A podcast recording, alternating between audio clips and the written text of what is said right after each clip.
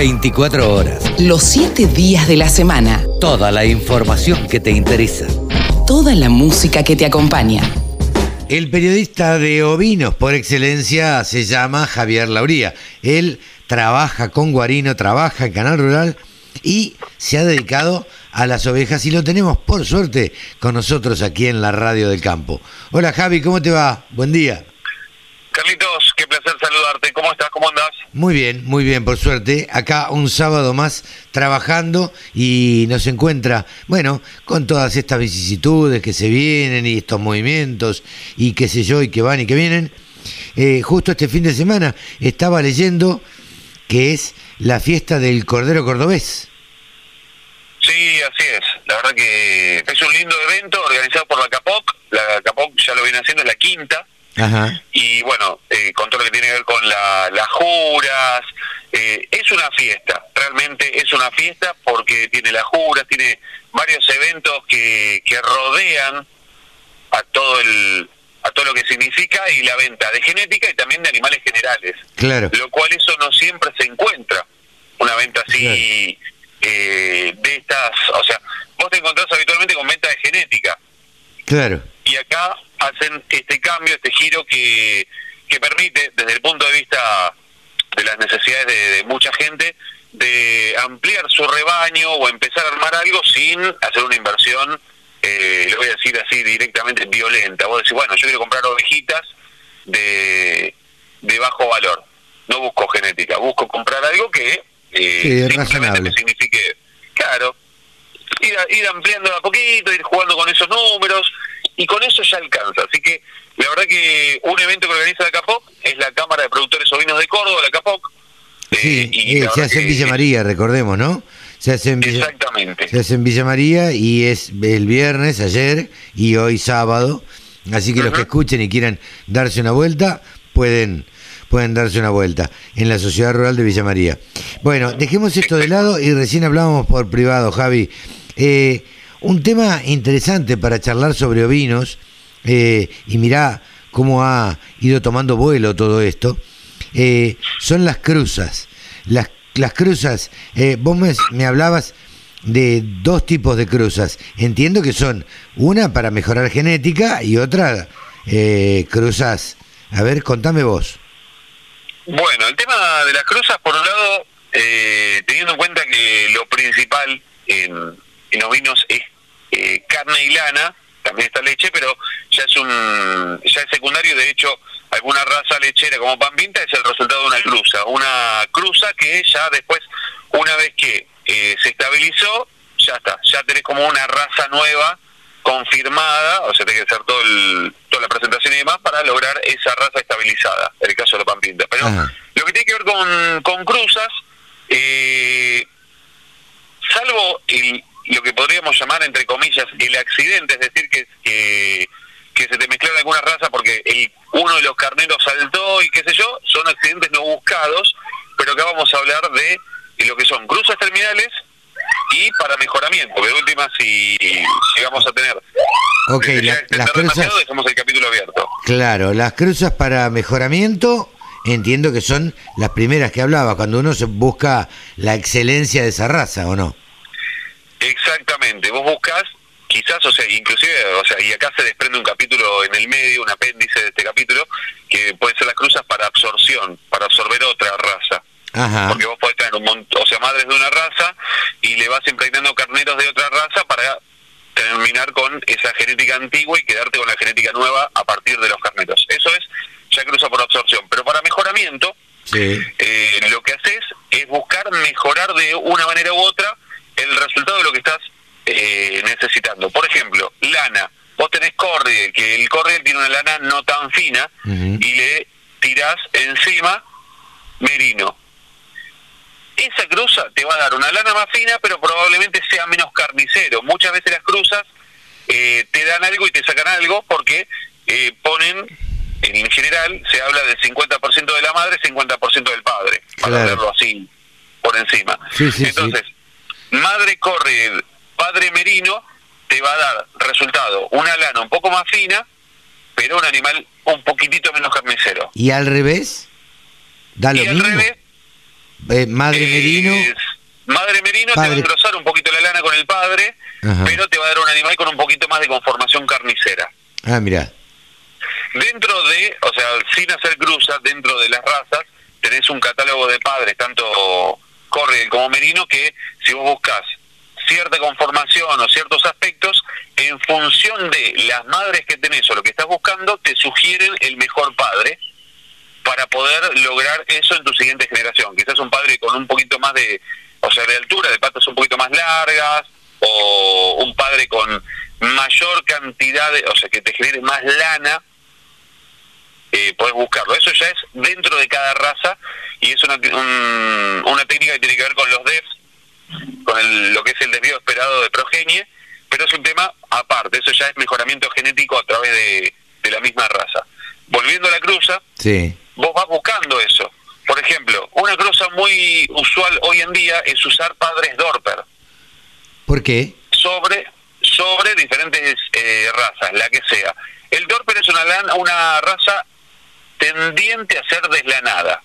Ah, mira. O sea, el Dorper puro es un animal de pelo, ya directamente. Claro. Es una raza tendiente a ser deslanada. Entonces ahora le- la utilizan mucho para tratar de minimizar los gastos de esquila, porque capaz que puedes pasar una, una o sea, dos temporadas, ya cuando genera poca lana, dos temporadas o puedes hacer una esquila un poco más eh, casera. Sí, no tenés claro. que recurrir a esquiladores, porque de hecho esa lana no va a tener mucho valor textil. Seguro. Entonces, Eh, pero ahí lo haces en razas carniceras, Javi. Lo podés hacer también sobre razas laneras porque quizás no te interesa la lana. Ah, ah, bueno, claro. supongamos, y esto es lo, lo interesante, vos tenés merino, pero te cansaste del tema de la esquila, la lana y demás, entonces agarrás o adquiriste un plantel merino de ovejas de refugo a muy bajo precio y le tirás Dorper encima. La siguiente generación va a venir, va a tener animales con una contextura física mucho más interesante, va a tener mucha más generación de carne y la lana se va a engrosar y va a empezar a perderlo generación tras generación. Entonces, sobre ese merino barato que compraste, empezás a tirarle genética.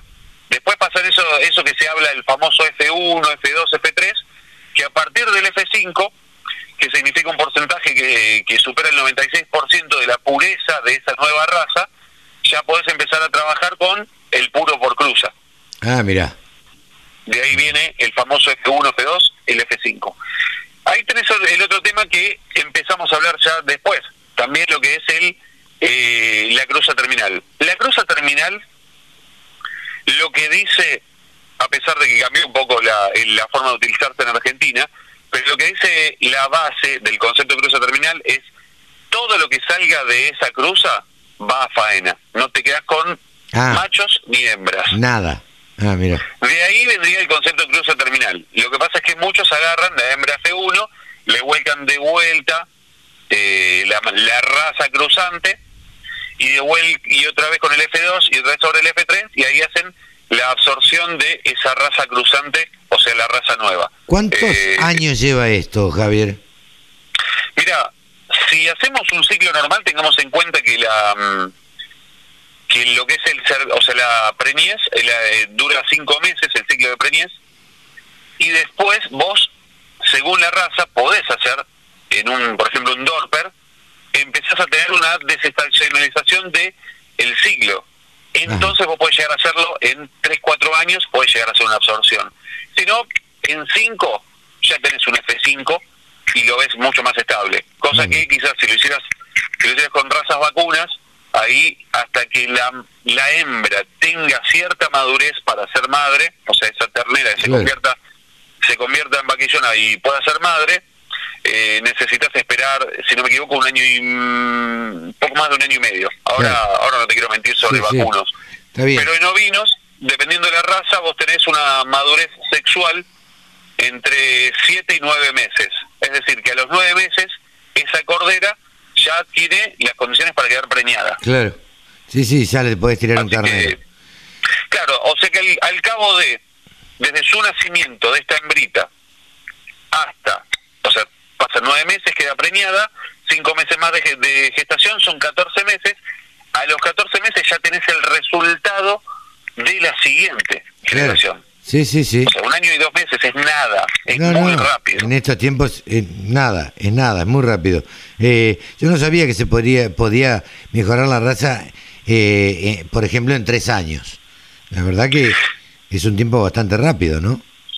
Lo podés lograr, lo podés lograr y es muy interesante. Todo tiene que ver en eh, por el tema del ciclo. Recordemos un detalle no menor, es que la mayoría de las razas eh, tienen el celo, o sea, durante la noche, y cuando las noches son más largas hay más propensión al celo y a quedar en, a quedar eh, preñadas, y a quedar Preñada. embarazadas. Claro. Sí, Este, sí. Así que ocurre eso, por eso siempre tenemos eh, de- las razas, salvo estas que son la Dorper y la Santa Inés, el resto de las razas durante lo que es eh, los periodos más de noches más largas, es decir, desde el otoño y el invierno y un poquito de primavera, ahí es donde más chances hay de que queden preñadas. Claro. Eso en ciclos naturales, vos podés inducir inducir el celo a través del uso de la esponja y la prostaglandina para poder tener un celo en otra época del año. No todos lo hacen, hay que invertir, pero si alguno lo hace, eh, lo planifica y lo arma. Todo Sí. tiene que ver también con que los corderos eh, no nazcan durante el invierno más eh, más severo. Más crudo, claro, para que no se mueran este, de hipotermia. Exactamente, porque de hecho eh, el 70% de las de las muertes son durante lo que se llama el periodo perinatal, que son los primeros eh, las primeras 72 horas de, de vida del cordero, Sí, sí, sí, sí. que puede ser por hipotermia, por eh, porque porque se aguachó y nadie detectó y no se alimentó el cordero o no consumió el calostro suficiente eh, o por predadores. Sí, seguro. Esas son las seguro, principales seguro. razones. Bueno, hemos aprendido hoy eh, el tema de las cruzas, o por lo menos un poquito por arriba. Da para hablarlo en otro momento también y continuarlo hablando con, con algún especialista. ¿Te parece, Javi? Sí, totalmente. Te dejo el título ahí, vigor híbrido, que es un detalle que, por eso, es un tema largo. Vigor híbrido es algo que se busca con las cruzas, pero para desarrollar en otro momento. Bien, desarrollamos este tema en otro momento y ahora vamos a escuchar los precios de lanas y carnes. Les cuento que esta semana en los mercados de lana australianos se trabajó con una oferta de 35.000 fardos, de los cuales se comercializó el 94%, recordando que al cierre del periodo anterior se habían inscrito para estos días 38.000 fardos, es decir, se redujo en casi un 8% de esta oferta. Recordemos que eh, veníamos de semanas con muchas fluctuaciones, la última, la anterior, había terminado a la baja prácticamente todas las categorías. Y esta semana hubo una recuperación importante en lo que tiene que ver con las lanas principalmente por debajo de las 26 micras. Y sobre todo en lo que tiene que ver con las lanas super finas y ultra finas. La demanda demostró durante la primera jornada comercial que había mucha predisposición, ya que esta oferta fue bastante más chica de lo que se venía observando en las semanas anteriores, así que esto de alguna forma predispuso mejor a los compradores. Durante la segunda jornada, esta energía se calmó un poquito, sin embargo, dejó un saldo positivo para las lanas por debajo de las 26 micras. Cuando estamos hablando ya por encima, tenemos que empezar a hablar también de lo que tiene que ver con la paridad cambiaria y ahí tuvo cierta influencia una mejora del 2% del dólar eh, australiano versus el dólar estadounidense. En cuanto a valores que se reflejan en el sistema CIPIM en nuestro país, vamos a ver entonces cómo están por estos días y vamos a notar seguramente que por las lanas que están por debajo de las 26 micras hay mejoras considerables. Lo que tiene que ver con la lana de 17 micras, 60% de rinde, la preparto 8,60, la posparto 8,30, la de 20 micras, 55% de rinde, 4,20 y 4,10, 24 micras y media, 60% de rinde, 2,94 y 2,90 la posparto. Y ya hablamos de una lana, una que sería cruza patagónica, 27 micras, 55% de rinde, 1 dólar con 59 centavos. Cambiamos ahora a lanas no patagónicas, nos vamos hacia zona provincia de Buenos Aires con lana merino 20 micras, 60% de rinde, menos del 3% de materia vegetal, 4,63, del 3 al 5% de materia vegetal, 4,40 y del 5 al 7%, 3,79. Cambiamos a lana de 22 micras, lana merino también, 60% de rinde, menos del 3% de materia vegetal, 4 dólares con un centavo, del 3 al 5% 3,81 y del 5 al 7%, al 7 de materia vegetal 3,28. Cambiamos de lana. Seguimos en zona provincia de Buenos Aires con una lana de 27 micras, 60% de rinde, 1 dólar con 64. Nos vamos al litoral, misma lana, pero un poquito más gruesa, 28 micras y media, lana Corriel, 68% de rinde, 1 dólar con 31. Y volvemos a zona provincia de Buenos Aires con una lana de 32 micras, lana Romney, 60% de rinde, 88 centavos de dólar. Capítulo aparte para eh, lo que tiene que ver con lanas, en nuestro país se están llevando a cabo licitaciones en diferentes regiones. Algunas son regiones que empiezan a comercializar, por lo cual a partir de que se organizan en diferentes zonas y trabajando con el sistema Prolana, con el programa Prolana, empiezan a tener mejores valores que lo que comercializarían en forma individual. Así que este es un capítulo muy interesante que está dando excelentes resultados, por lo cual la recomendación de empezar a organizarse un poco más con el programa Prolana. Cambiamos de tema. Hablamos de carne ovina en nuestro país y vamos a hablar primero en región patagónica. Ya sabemos que está toda la zona trabajando hasta hace algunas semanas lo que es el polo cárnico principal de nuestro país, Santa Cruz, no estaban trabajando los frigoríficos allí, pero ahora ya está muy activa la comercialización de carne o mejor dicho, todo lo que tiene que ver con faena en toda la Patagonia. Se ve de a poco cada vez se ve una mejora en lo que tiene que ver con la oferta, pero la demanda sigue firme, así que los valores han mejorado en las últimas semanas y seguramente veremos un incremento de algunas categorías en las próximas semanas también. En cuanto a lo que tiene que ver con la región centro-norte, empezamos a ver más animales, más corderos y también se despega la figura del engordador que va a abastecer en los siguientes meses con cortes. Así que vamos a hablar ahora de números. Hablamos directamente de precios. Primero lo que tiene que ver con región patagónica. Y ahí tenemos el adulto de 280 a 350 pesos el kilo, el cordero liviano 450 a 500 pesos el kilo, el cordero pesado prácticamente no se consigue, lo poco que hay está cotizando por estos días 410 pesos el kilo. Y el refugo 2.800 a 3.000 pesos, esto es tanto para faena como para invernada. Y todo esto al productor sin IVA, puerta del frigorífico, es decir, a la carne.